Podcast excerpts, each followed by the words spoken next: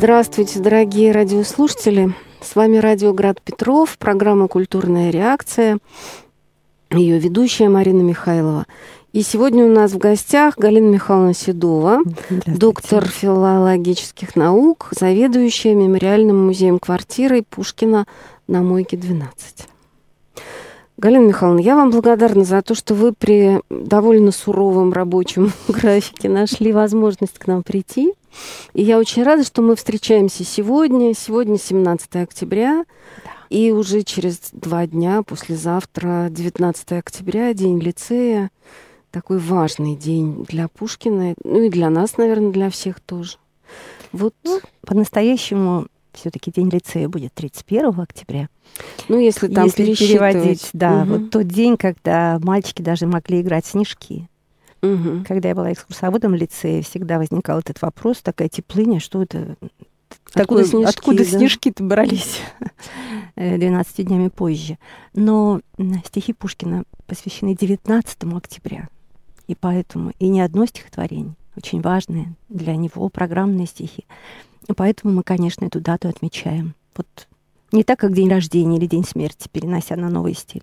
А действительно отмечаем по старому стилю 19 октября в лицее большая программа и возложение цветов у памятника Пушкина, приношение поэту в 12 часов дня. И потом открытие выставки, посвященное другу Пушкина, лицейскому другу, рано ушедшему, о котором Пушкин писал, как бы предчувствие, что с ним произойдет. И мнится очередь за мной. Зовет меня мой Дельвик милый. И действительно, следующим из лицеистов будет он после ухода Дельвига. Вот Дельвигу 225 в этом году. И а, поэтому, поэтому будет выставка ему посвященная. Там большая очень программа. Э, есть концерт, но там вход по пригласительным билетам. А вот дневная программа очень интересная. Угу. Это всегда бывает в лицее. Ну, замечательно. Тогда те из нас, кто сможет приехать угу. 19-го в лицей, к 12, да, когда вот 12 в, в лицейском саду, да. Угу. Вы знаете, даже побыть в садах лицея в этот день, это уже это хорошо. уже ощущение какого-то пушкинского настоящего праздника. Я очень люблю этот день в любую погоду. Ну, вы поедете. Ну, конечно. Вот. А сегодня мы давайте поговорим о лицее в жизни Пушкина. Чем был лицей для него, что это за учебное заведение, о котором столько всяких мнений и гипотез. Да, конечно, мнений много, поскольку первый лицейский курс это Пушкинский, то долгое время в литературе, в советской литературе а, утверждалась мысль, что ну, вот лицей как будто без темных пятен. Вот идеальное учебное заведение, угу. единственное в своем роде, которое могло воспитать Пушкина. Ну, отчасти это и так. Действительно, Пушкин вышел оттуда, ничего не, скажешь. Но м- Пушкин переживал по поводу своей образованности, по поводу того, что ему не достает ни знаний, а именно системы знаний. Угу. И он жаловался Погодину, историку известному уже в Москве, когда они общались, что так Погодин записал. Пушкин говорит мне, я часто рву на себе волосы от того, что есть знания, а не знаю, на что их поставить. Хотя э, вот его кишиневские э, приятели, знакомые, когда он был там, служил у Инзова, наместника Южного края, а они говорили, что Пушкин широко образован, что у него знания из э, самых разных а, областей как будто присутствуют. Но все уч... мы все учились понемногу чему-нибудь и как-нибудь. Mm-hmm. Это ведь сказано о себе в первую очередь. Мы все, значит, он себя причисляет к кругу Онегина. И там он замечает, что Онегин при этом э, читал Адама Смита, Угу. И знал, чем государство да, богатеет и почему не нужно золото ему, когда простой продукт имеет. А отец понять его не мог, да, и ну, землю, землю отдавал в залог. залог. Но вот этот простой продукт и Адам Смит это все то, что Пушкин узнал в лице. Угу.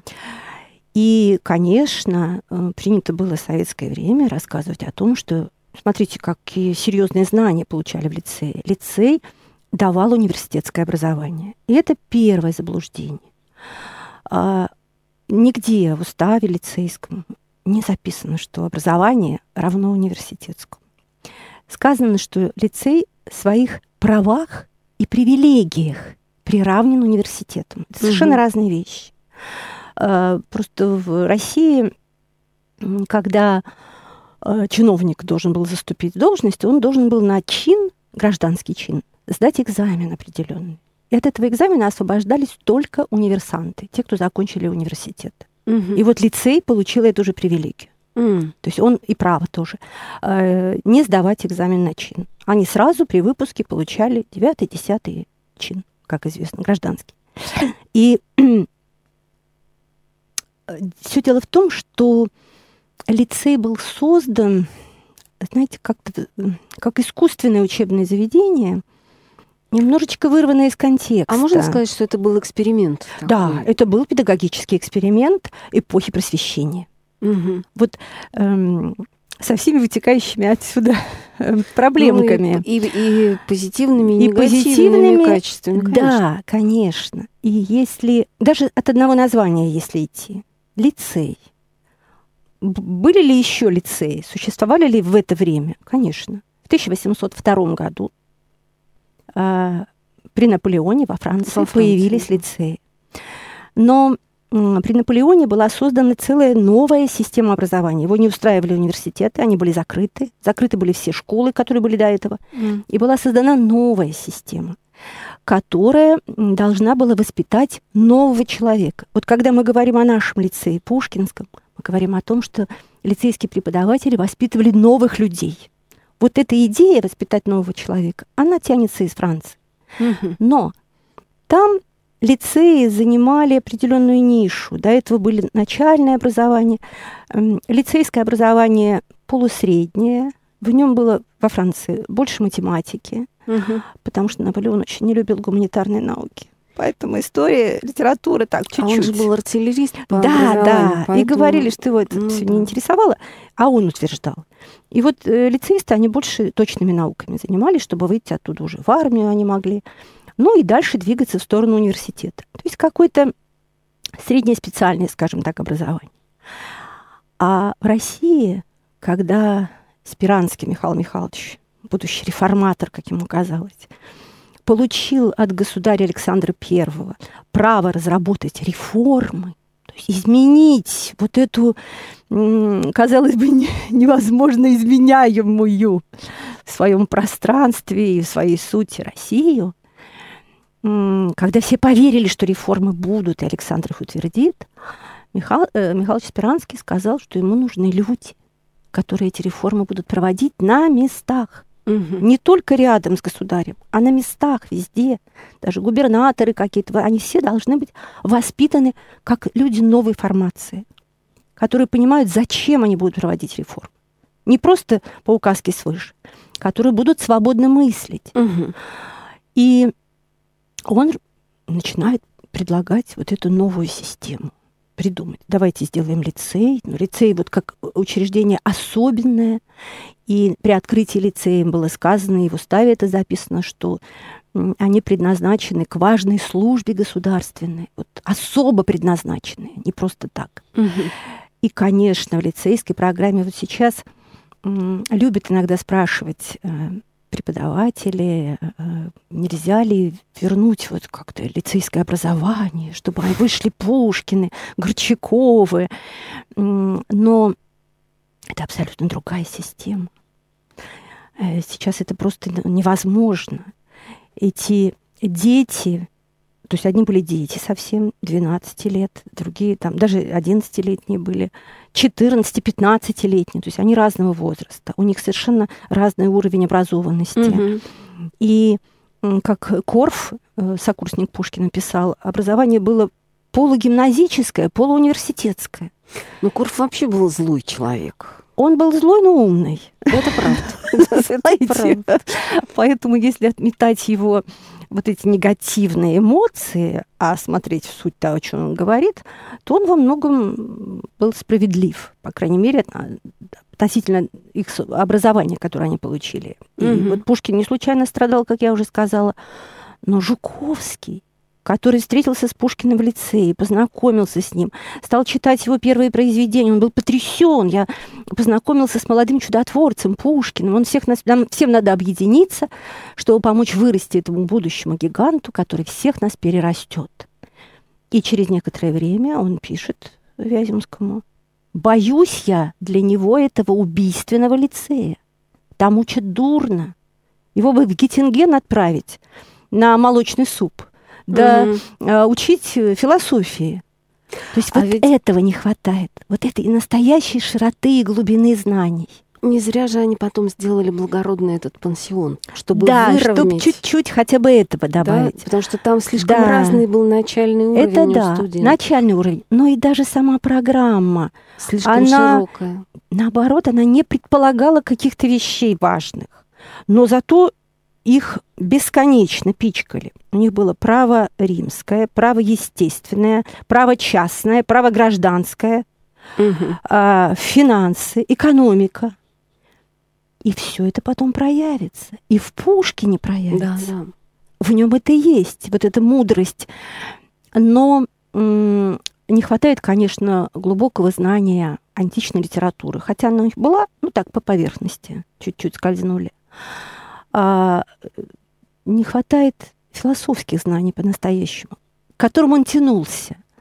Но э, в основном у них были политические науки. Политические, мгм. экономические.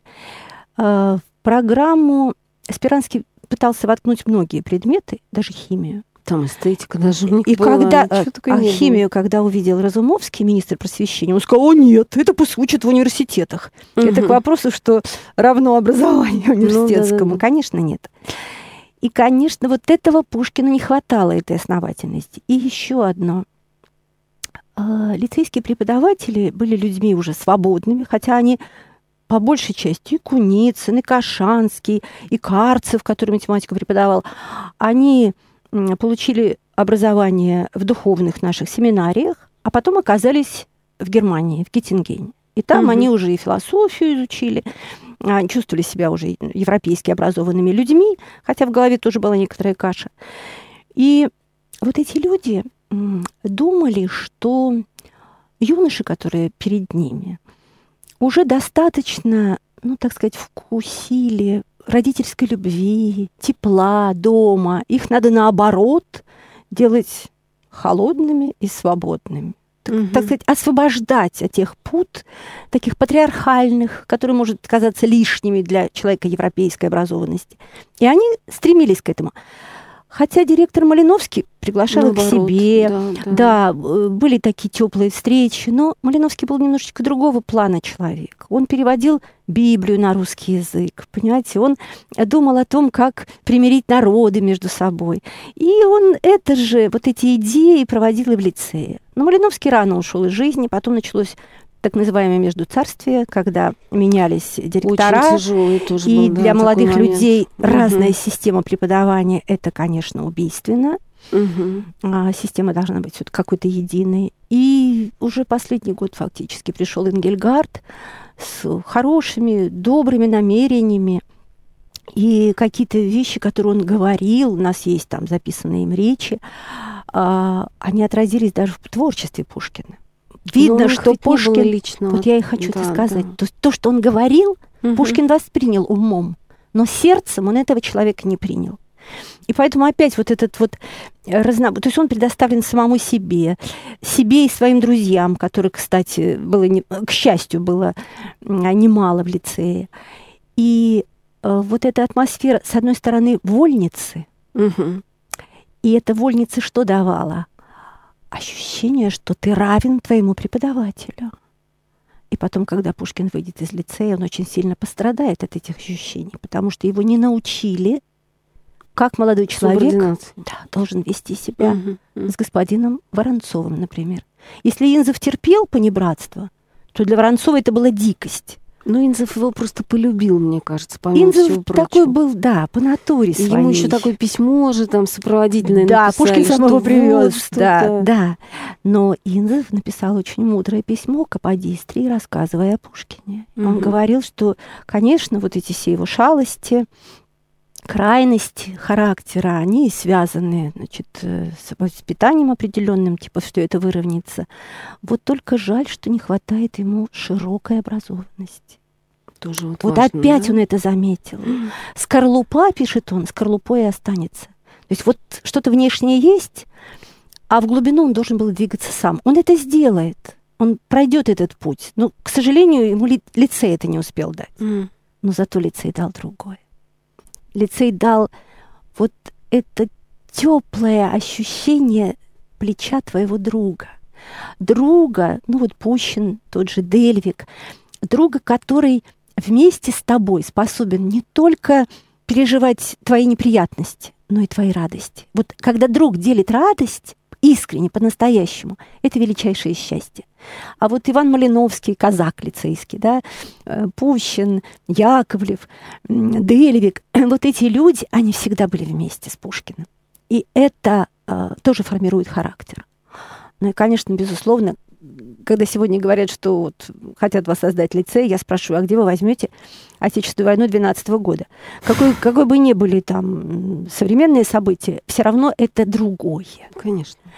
И когда вот двинулась эта орда наполеоновская вместе с Европой на Россию, и когда эти мальчики уже им шили тулупчики, готовились уехать в Архангельск в эвакуацию, они были в шоке, что это будет происходить, а на их глазах э, русская армия идет защищать Отечество. Вы помните, а они не могут. Да. рать, рать, да? Да, да. Со старшими моими братьями прощались. Да. Вот это ощущение, что они не попадают туда, это большая беда. Мгм. Поэтому они там следили за реляциями, которые к ним приходили. А Они знали, на карте отмечали вот все продвижение русских войск, были счастливы, что они остались в Петербурге, ни в какой в Архангельск их не отправили. И потом встреча с этими людьми, казармы лейб-гвардии гусарского полка стоят в Царском Мгм. селе. Мгм. И вот перед Пушкиным и его друзьями Екатерининский сад с памятниками истории российской, героической истории. Да. Огромкий век военных споров, свидетель славы россиян. Вот Мгм. лучше о XVIII веке не скажешь. Не сказал. Это слава Пушкина. Да, и- да. Это рождено там, вот э, в аллеях, садах Екатерининского парка, где И эти потом это памятники. Чесменская колонна, Чесме- это вообще да. родственник Кагульский обелиск. Чесменская колонна, да, и надпись Ганнибала, э, имя Ганнибала, его прадеда, который э, участвовал в этих битвах, и он счастлив, он своим сокурсникам показывает, да, э, своим товарищам лицейским имя своего прадеда э, на колонне. И одновременно гусарский полк стоит, который рассказывает о том, Что они что прошли. они прошли. И Да. они старше-то Пушкина не намного. Там все молодые люди. И вот это единение с победителями, вот это счастье разделить вместе с ними хотя бы ощущение победы, это очень много тоже дало для характера пушкинского. Поэтому лицей это прежде всего, конечно, лицейская дружба. Э, Лицейские преподаватели, которые во многом заменили родителей, э, война 12 года с этими победами. И еще одно, очень важное. Вот их готовили к важным частям государственной службы. То есть надо себе представить, мальчики, из, кто-то из дома, кто-то уже гимназии учился, в благородном пансионе Московского университета. Вот их всех здесь собрали, поселили во флигель, который примыкает к дворцу, Мгм. и они оказываются небожителями. Они приближены. Ведь, ну, и сейчас существует определенная иерархия, да? Ну, не все конечно. мы оказываемся, не, не живем же мы в Кремле, правда? Ну да, они жили во А дворце они практически. жили во дворце. Государь к ним приходил. Государыня в день открытия лицея подошла там, потрепала одного из сокурсников Пушкина э, по голове. «Хорош суп!» По-немецки «Хорош» через букву «К». Он испугался и сказал «Да, месью». Но это вот первый такой шок. А потом ощущение, что ты приближен самому двору, государю. И ты приближен не потому, что тебя вот пускают там побыть. Это не плебейское вот это ощущение, Да-да-да, как а ощущение да. гордости. Государь на меня надеется, он ждет от меня, что я Мгм. буду совершать эти преобразования. И посмотрите, ну мы знаем, что Горчаков стал министром иностранных дел. Государственным канцлером потом еще, да, был? да, а, членом Государственного совета. Он, Корф, а, стали губернаторами несколько воспитанников, э, в министерствах служили, в департаментах. То есть там человек а, 15 достигли очень высоких должностей э, в российском государстве и пытались совершать. Ну, реформы им никто не предлагал уже, все изменилось, политика. Э, Но служить для общей пользы Да. ради чего существовал лицей, что им внушалось ежедневно. А, Энгельгард даже говорил, что пока вы живы, пока человек жив, он должен понимать, что он стремится к единой, единственной цели. А цель это служить общей пользе, помочь человечеству. Это все идеи эпохи просвещения, но они Мгм. очень светлые идеи. Конечно. И без этих идей сегодня лицей воссоздать невозможно. И это, конечно, вот чудо одного времени. И мы должны его так и воспринимать. И для Пушкина лицейская дружба была самой святой дружбой. И когда он умирал, и рядом с ним был Константин Донзас, бывший его лицейский э, сокурсник, он сказал ему, как жаль, что нет здесь Пущина Малиновского. Малиновского. Мне легче было бы, да, умирать. И когда Иван Пущин, он в это время находился в Сибири, в ссылке, когда он вернулся, он вернулся в дом по соседству. Вот у нас мойка 12, а Да. соседний дом мойка 10. Это же был дом Дом его- адмирала, деда, адмирала деда. Пущина, да. Мгм. И вот тут они когда-то встречались, когда дядя Василий Львович привез его поступ... для того, чтобы определить в лицей. Он поселился вначале очень неудачно в отеле «Париж», а потом быстренько они переехали на набережную Мойки. В доме э, Кушенникова они остановились. Мгм. Это набережная Мойки 13, а, м, Ну, возле маленького, возле малого конюшенного Да-да-да. мостика. Да. Чуть-чуть подальше. Чуть подальше. да. Мгм. Из окна спальни Натальи Николаевны, из будуара, прям виден этот дом хорошо. То есть вот здесь начинался для Пушкина э, по-настоящему Петербург. И здесь они подружились с Пущиным. То есть вот тут мимо этого дома Волконских они сновали, встречались, туда-сюда бегали. И когда Пущин вернулся после ссылки, вернулся в этот дом, к нему пришел Донзас и рассказал, что было в соседнем доме, когда Пушкин умирал. Пущин узнал это только потом что вот эти слова, Да. как жаль, что нет ни Пущина, ни Малиновского. Кстати, вот в этот же дом адмирала Пущина в день декабрьского восстания приехал Александр Горчаков.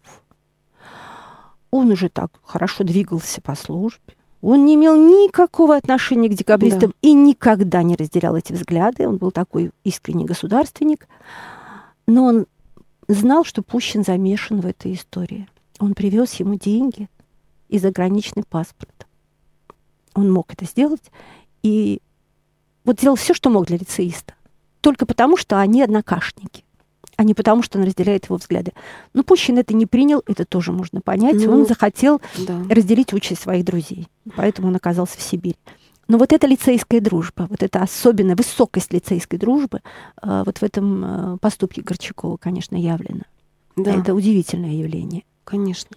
И еще знаете, что вот э, мне кажется, говоря о лицее в жизни Пушкина, еще важно вспомнить о том, что это же какая-то невероятная красота. Да. Понятно, что у каждого из них было Мгм. какое-то свое имение, там и деревня, и то, и все. Но все-таки ни у кого из них не было вот таких садов, Нет, да. этого розового поля, да. Да, вы совершенно этой- правы, да. Вот когда я стала говорить, что царский дворец, дворец-то дворцом, но э, вот этот дворец и парки, сады какое-то время принадлежали царской семье, да. Туда вход был не ограничен для лицеистов, но ведь недолго, летом, Мгм. месяц-два. А потом они уезжают в Гатчину, Петергоф, и вообще зимой уезжают в Петербург. И ощущение, что это их сады. Вот это э, чувство, эта маленькая родина. Мгм. Это красотища, конечно. И повторяю, вот эти памятники изумительные. И потом то, что они могли красть яблоки в царском саду. Это что вообще такое? Они считали, что это их яблоки. Кюхельбекер пытался топиться в этом Топиться пруду. в пруду, да, когда его обидели. М, Они ходили э, и в дворцовую церковь, на хорах иногда пели. У них интересно была система. э, Был закон Божий ежедневно, естественно, но э, мальчикам разрешалось исповедовать каждому свою религию. Ну да, там же были и немцы, Да, были и протестанты, и католики. лютеране, да, Мгм. да. А, Кюхельбекер э, в ссылке уже э, слушал э, какие-то вот гимны э, православные. Говорит, помню, как мои сокурсники пели это на хорах Дворцовой церкви, а я это слушал. Мгм. То есть он не Мгм. ходил э, как лютеранин, но вот мог это слышать. Э, Иногда они ходили, естественно, в Знаменскую церковь, эм, которая рядом, и, к счастью, она существует по сей день. Да. И все эти перезвоны, которые слышали Пушкин и его однокашники. А они- икона вот эта была уже тогда знаменская? Она же, по-моему, Да, она, она же церковь- старая, она 18 века. Конечно, храм Знаменский, да, икона тоже была. Ну вот есть э, стихотворение непонятное пушкинское, да? Про жену вот эту Да, да, да, да. Это Над прекрасно. школой, да, Да, надзор да. хранила строгий. Кто она? Что имелось в виду? Ну, наверное, все-таки это образ Богородицы. Думаю, да. А, смиренная, одетая у Бога, но вид- видом величавая жена над школой надзор хранила строгий. А в большом зале, конечно, был образ. Мгм. Выносили образ, когда читали молитву. Потом висел какой-то образ постоянно. Но когда в 1949 году э, воссоздавали лицей, были воссозданы такие барельефы на античные сюжеты, что логично, потому что такие же изображения литографированы в лицейской грамоте. И вот Мгм. оттуда взяли и поставили на, на стенах. И стали говорить, что вот Минерва, которая там изображена, она и есть героиня этого Ну, стихотворения. едва ли. Ну, потому что нужно было отвести в сторону, конечно, от э, Ну да, в советское время от иконы. Пушкина, да, Да. э, верующим человеком было не очень. Это было, да, немножечко странно, хотя ну, какой-то обрубленный Пушкин получался, потому что нужно было закрыть глаза на большинство произведений. Ну да, отцы-пустынники и да, ну, много то, что явное, да. А вот м, стихотворение, в котором он э, желает своим друзьям э, в мрачных пропастях земли, да, Бог э, помощь Бог вам, помощь вам, друзья друзья мои. мои, да, это тоже просто вот из евангельского текста. А в советское время считалось, что это Пушкин все сам придумал. Ну, не Мгм. считалось, это утверждалось так. Ну да. А Вяземский не случайно говорил, что Пушкин знает все молитвы наизусть. У них очень много времени уделялось, конечно, молитве. И ничего дурного в этом Пушкин никогда не видел. И бабушка Мария Алексеевна Ганнибал учила его этому а, с раннего детства. Это было естественной частью вот их существования. И этого не надо было стыдиться в советское время. Нам проще было бы понять Пушкина и, кстати, понять Гаврилиаду, например. Почему вдруг человек, который верующий, пишет такое произведение, кощунственное, да? Но оно в духе э, Вольтера. Мгм. Он борется не с религией, А с самим собой как бы. он борется, во-первых, с церковью. Он хочет, э, надо Мгм. понимать, что это было в Кишиневе. А Его там очень сердил местный клир, малообразованный, Да? пьющий, да, такой, в общем, такой провинциальный, очень неприятный. И ему хотелось что-то им в пику вот такое написать. Позлить. позлить. Но в конце этого стихотворения он опять, он впервые фактически обращается э, к молитве Ефрема Сирина. И он там просит того же, о чем будет просить в 1936 году, но уже более серьезно. Но и тут тоже. Да, ведь он же потом в Михайловском, наоборот, подружился там Да, с этим попом, у них Да, такие трогательные Ионой, были конечно, отношения. да, да. И архиерей, э, архимандрит из монастыря так за ним присматривал, но они, по-моему, хорошо там Да, да, они дружили, выпивали проводили. вместе наливочку, которую делала Да, няня Арина да. Родионовна. Да. Ну, конечно, на Пушкина надо смотреть шире. Вот нельзя его сужать к нашим, ну, как бы сказать, в рам- вводить в рамки наших желаний. Да, да, да, Вот мы сегодня Согласна. хотим его видеть теистом, да, а завтра мы хотим видеть его глубоко верующим, не знаю. Это, это тоже неправильно. А, в нем было все, все намешано. Но он был человеком православной культуры, и в лицее, когда воспитывали будущих столпов Отечества, обойти это было просто невозможно. И не нужно. И, и, и это глупость какая-то. А вот, кстати, дорогие слушатели, у нас сегодня в гостях Галина Михайловна Седова, а, заведующая мемориальным музеем квартиры Пушкина на Мойке 12, доктор филологии. Галина mm-hmm. Михайловна, и да, если хотите позвонить и задать вопрос, то вы можете нам позвонить 328 29 32, телефон mm-hmm. нашего прямого эфира. Это Град mm-hmm. Петров, культурная реакция. Я вот хотела вот о чем вас спросить. Вот а, действительно лицей это такая школа, которая прямо вот ориентирована на служение Отечеству, mm-hmm. да, и это как раз удалось. Да. Вот что-то там даже может, в Пушкине. Ну, прежде всего, да. я думаю, Нет. в Пушкине. Я говорю даже, потому что вот э, все советское пушкиноведение говорило, что вот нет, что Пушкин особенный. Вот лицей готовил э, государственных деятелей, а Пушкин стал поэтом. Так он это стал и есть поэтом. Да, это и есть дело. служение. Конечно. Да. И в стихотворении «Памятник» он успел написать памятник, в котором угу. он это обозначил. Э, чему служил он вместе со своей музой. Милость к падшим призывал, да, в жестокий век восставил свободу. А вот эта милость к падшим, это очень важное для Пушкина э, определение поэта. Потому что зачем тогда он существует на земле, если он только злит? Угу. Он должен именно это, его функция просветительская. И он должен взывать к милости и государя, власть, ну и обычного человека тоже. Должен учить не ненависти к окружающим, да, о доброте, вот открытому сердцу. Для него это всегда было очень важно.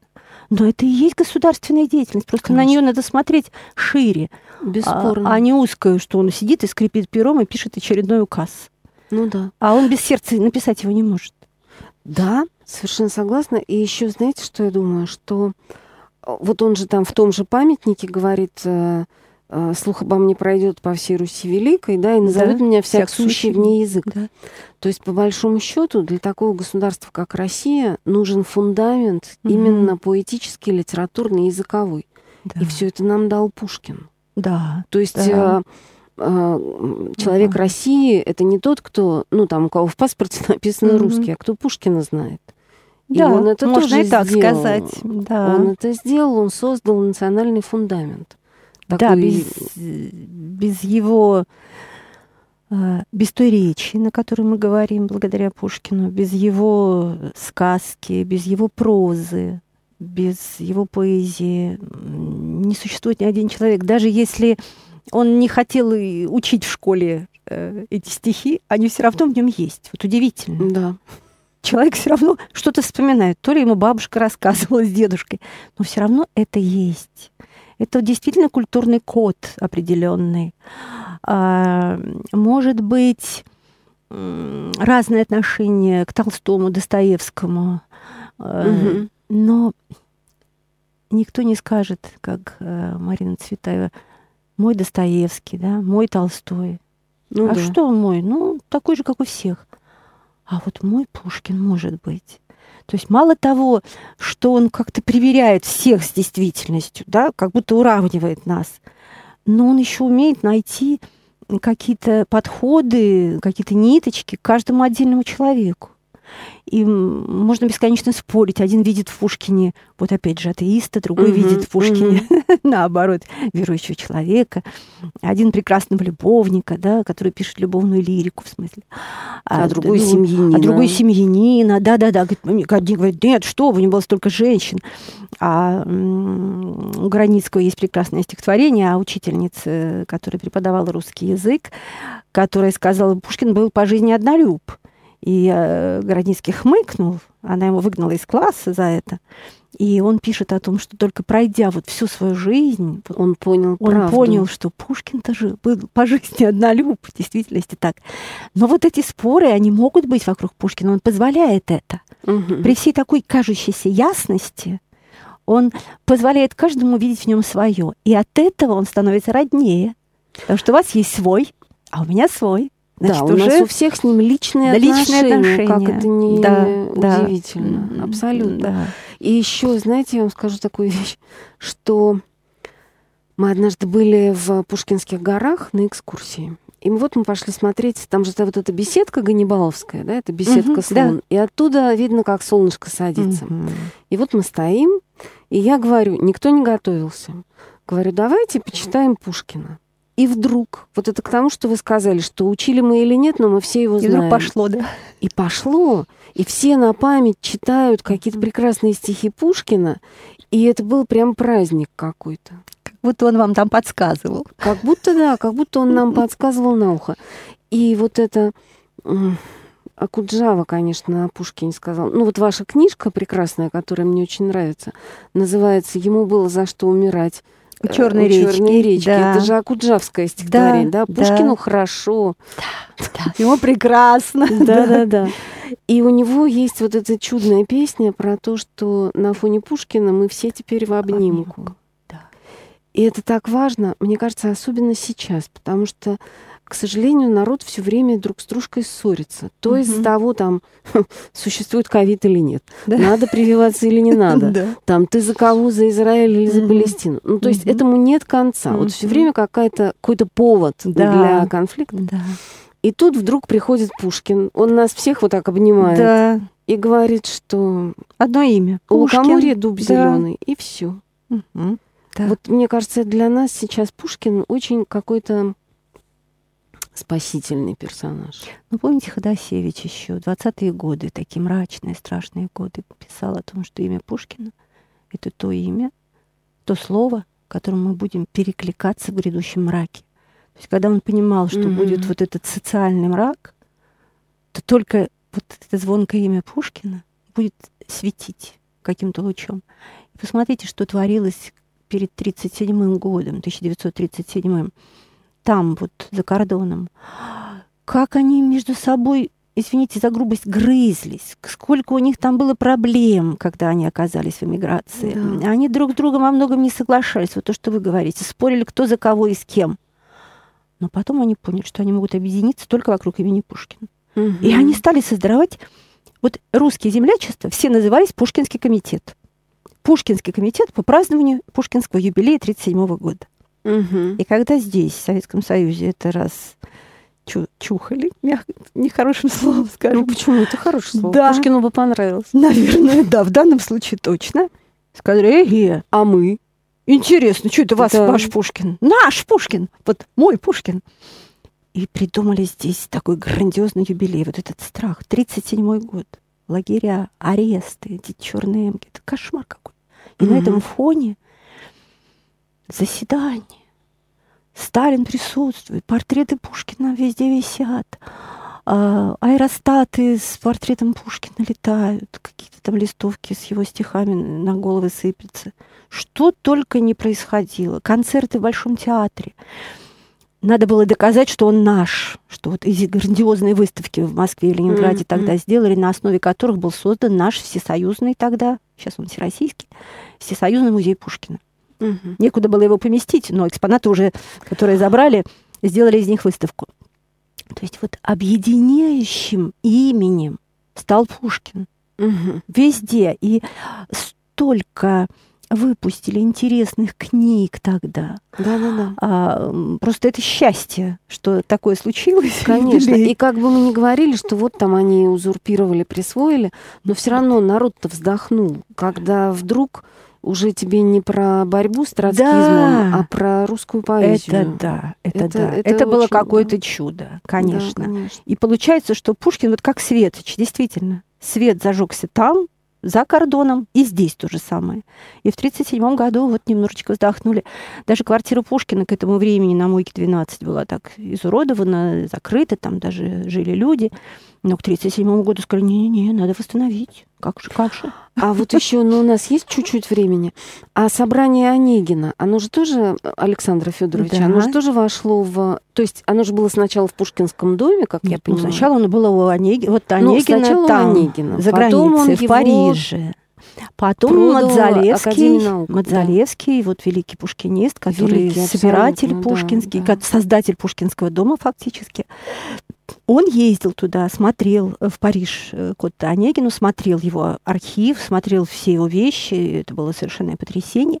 И он его уговаривал передать это все России. И Мгм. была договоренность, что определенную пенсию он будет получать, а за это он вещи, все эти предметы, и Завещает рукописи э, Академию наук. прямо отдаст. Да, Мгм, прямо отдаст, мгм. чуть ли не при жизни.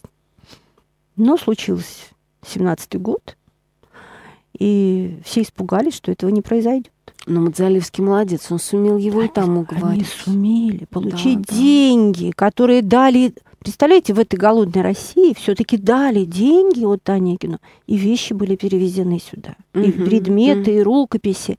И там, кстати, был найден черновой рисунок Жуковского, квартиры Пушкина. Вот до этого Благодаря никто не знал, восстанов- где Мгм. был кабинет. Да, Именно да, да. благодаря Там этому же было- рисунку. жили люди, что-то было Да, весь совершенно 19 такое. век там была такая чехарда. Э, Дошли до того, что э, в 1899 году устроили первую панихиду.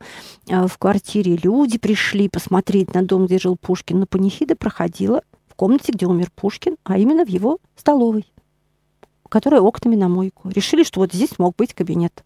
Так что Мгм. знать никто не знал. Даже в 99 году. А потом нашли вот этот Вот рисунок. Мадзалевский нашел Мгм, в архиве мгм. Отто Онегина, опубликовал его, и уже когда воссоздавалась квартира после 17 года, м, в 24 году они приступили к этим работам, вот тогда смогли э, восстановить уже кабинет пушкинский, каким он был, судя по плану Жуковского. Как Мгм. стояли полки, где диван, стол, причем именно эти вещи сохранились. Диван, стол, конторка Пушкина. И это, конечно, поразительно. когда- Он же там написал на мойке вот это последнее Да. свое 19 октября. Была пора, наш праздник молодой сиял, шумел розами венчался. Очень грустная. Тогда душой беспечной и невежды Мы жили все легче и смирей, да. Мы пили все за здравие надежд и юности всех ее затей. Теперь не то. Разгульный праздник наш с уходом лет перебесился, да. Да. Это вот его настроение октября 36 года, когда он из Чаадаева напишет в этот же день письмо. Наша общественная жизнь грустная вещь, отсутствие вот м, истины, долга, презрение к человеческой мысли и достоинству поистине могут привести в отчаяние. Но Это все-таки вот у нас уже одна минута осталась, поэтому мы не Да. будем грустным заканчивать. А вот тот же самый блок да, в стихотворении Пушкинскому дому, когда он говорит «Пушкин, тайную свободу, пели мы во след тебе». Вот я думаю, что это для нас будет Да, это самые удивительные и загадочные, наверное, строки Пушкина, которые бесконечно разгадывает пушкинист, что имелось в виду под тайной свободой. Свобода личности каждого отдельного человека. Какая-то революционная свобода. Что это такое? Конечно, это, если она тайная, то, видимо, это то, что принадлежит каждому отдельному человеку, у которого есть свой Пушкин. Да. Галина Михайловна, я думаю, что про тайную свободу, про бабушку Пушкина О, бабушку я очень и хочу. про много всего мы еще с вами поговорим. Я вам Давайте. бесконечно благодарна за встречу. Спасибо Дорогие вам. слушатели, у нас сегодня была в гостях Галина Седова, э, доктор э, филологии и заведующая музеем квартиры Пушкина на Мойке 12. Мы всех приглашаем в Царское село 19 да, в 12 будет в лицейском саду возложение Мгм. цветов, ну и дальше там всякое Мгм. прекрасное. Да, Спасибо, Галина Михайловна. очень рада. Спасибо вам за эту Всего встречу. доброго, друзья. Всего Хорошего хорошего. вечера. Всего доброго.